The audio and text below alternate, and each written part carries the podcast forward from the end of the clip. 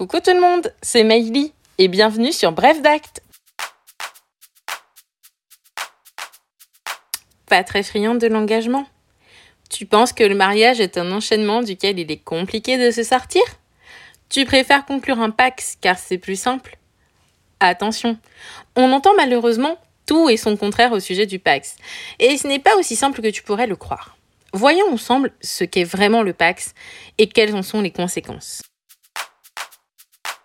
Le Pax, de son vrai nom Pacte civil de solidarité, est un contrat conclu entre deux personnes pour organiser leur vie commune. Désolé pour toi, mais c'est quand même un engagement. Pour comprendre le Pax, il faut savoir qu'à l'origine, il a été créé pour permettre aux personnes de même sexe de se lier, car il ne leur était pas permis de se marier. Pour rappel, le mariage pour tous n'a été admis qu'en 2013. Bah ouais, ça fait même pas dix ans. Le Pax, quant à lui, a été mis en place en 1999. Mais finalement, tu sais à qui il a le plus profité? Bah aux personnes de sexe différents. Et oui, son but initial de prendre en considération les revendications des personnes de même sexe a été évincé au fil des ans par une certaine priorité fiscale, celle de se mettre à deux pour payer moins d'impôts. Ce qui n'est pas toujours vrai.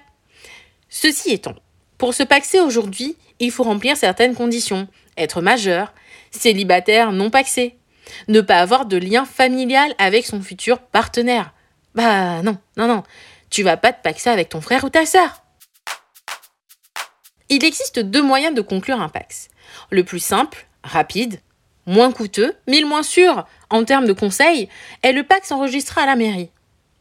Si à l'origine le monopole d'enregistrement des pax avait été confié au tribunal, depuis 2017, cette compétence a été exclusivement attribuée à la mairie.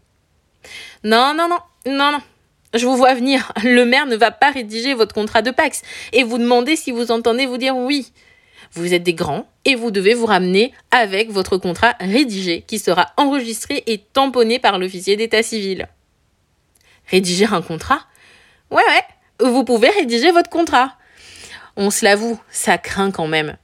C'est pour ça que vous en avez un tout prêt que vous pouvez retrouver sur Internet. Attention à prendre le soin d'impérativement conserver votre récépissé d'enregistrement de votre Pax, mais surtout votre contrat de Pax. Ce sont deux documents différents. La mairie n'en garde pas une copie, et donc toute perte fera votre malheur. Le plus sûr reste tout de même le Pax notarié. Il a l'avantage de prendre en considération de manière précise vos patrimoines respectifs et votre situation personnelle. Le notaire prendra en effet le soin de vous informer sur vos droits et obligations vis-à-vis de ce contrat. Il vous conseillera sur le régime le plus opportun en fonction de ces données, rédigera et surtout conservera votre contrat. Par ailleurs, il fera l'objet d'un enregistrement sur Paxen, le service d'enregistrement des Pax dédié exclusivement au notaire. Je n'arrête pas de vous évoquer le régime. Et vous vous demandez, mais de quoi je parle? Non, il ne s'agit pas du tout de perdre du poids. Quoique. il n'y a pas que le contrat de mariage qui permet de choisir un régime. Le Pax également. Tout comme avec le mariage, à défaut de choix par les parties, la loi vient suppléer l'absence de position. Le choix du régime vous appartient et doit correspondre à votre situation personnelle, professionnelle, à votre projet de vie à deux, mais aussi à votre vision d'une vie à deux. Par principe, le régime légal paxal est la séparation des biens. Choisi ou par défaut, sous le régime de la séparation des patrimoines, chacun conserve la propriété de ce qu'il achète durant le pax.